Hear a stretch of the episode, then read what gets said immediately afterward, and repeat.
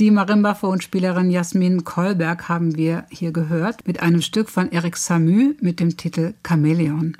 Dieses schuppige Kriechtier, das vor allem in Afrika lebt, zählt zu den ältesten Reptilien auf der Erde. Es gibt über 200 verschiedene Arten. Die kleinsten sind kürzer als der Daumen eines Menschen und die größten können bis zu 70 Zentimeter lang werden. Und fast alle können ihre Farbe wechseln und herrlich mit den Augen rollen. Aber das ist längst nicht alles. Sie ahnen es, das Chamäleon hat auch eine schnelle Zunge und ein Mann, der sich mit tierischen Fragen so ziemlich aller Art auskennt, ist der Biologe Michael Eick. Er ist Leiter der Akademie für Natur- und Umweltschutz Baden-Württemberg. Guten Tag, Herr Eick. Ja, schönen guten Tag, Frau Juncker. Wir haben in unserer Zungenmatinee schon davon gehört, Tierzungen sind 1A-Werkzeuge, können so einiges. Aber äh, um im Werkzeugbild zu bleiben, der Hammer unter den Tierzungen ist wohl die Chamäleonzunge. Was kann die alles? Die kann fast alles. Also die Chamäleonzunge ist wirklich einzigartig. Sie ist extrem schnell, sie ist präzise, sie ist tödlich und sie ist fürchterlich lang, fast doppelt so lang wie das Tier selbst. Also das Chamäleon hat damit wirklich eine Wunderwaffe an Bord, die seinesgleichen sucht. Inwiefern ist die tödlich? Ja, sie erbeutet damit ihre Beutetiere. Das Chamäleon fixiert mit seinen Augen ein Beutetier, ein großes Insekt beispielsweise, und schleudert diese Zunge wie eine, ja, wie eine Harpune heraus und fasst damit das Beutetier, pflückt es sozusagen förmlich vom Blatt oder vom Ast und verschluckt es anschließend. Und diese, diese Schleudertechnik, wie funktioniert die genau?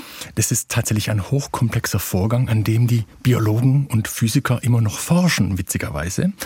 Im Grunde ist diese Zunge gespannt wie ein Flitzebogen, liegt in so einem Kehlsack, äh, wird von einem Knochen, einem Spezialknochen, dem Zungenbein, vorgeschnellt und herauskatapultiert, erreicht damit faszinierende Beschleunigung, ist also schneller als das Space Shuttle, wenn es ins Weltraum geschossen wird und kann dann innerhalb einer Zehntelsekunde das Beutetier schnappen, erzeugt dabei noch an der Zungenspitze eine Art Unterdruck, wobei sich da die Forscher nicht einig sind, ob der Unterdruck oder die hohe Viskosität des Sekrets, ganz viele Fachbegriffe, kann ich noch was dazu sagen, ob eben dieser Unterdruck, dieser Saugglockeneffekt oder die Viskosität jetzt entscheidend ist, dass das Beutetier dran haften bleibt. Auf jeden Fall bleibt es dran haften und kann dann sozusagen eingesaugt werden vom Chamäleon und verschluckt werden. Und das alles passiert, wie gesagt, innerhalb einer Zehntelsekunde. Das Beutetier kriegt gar nichts mit davon. Und wie genau ist dieser Zungenkuss, äh, dieser Zungenschuss steuerbar?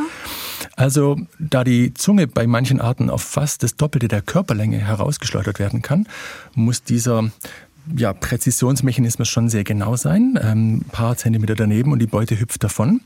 Also das äh, Chamäleon kann das schon äh, Satz sozusagen Millimeter genau ausrichten und trifft dann auch die Beute perfekt.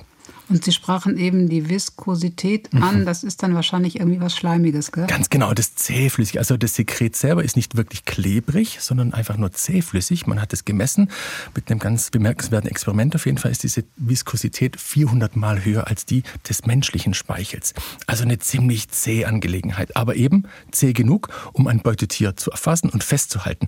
Das Beutetier könnte fast ein Drittel des Körpergewichts eines Chamäleons ausmachen. Also das ist schon ziemlich viel.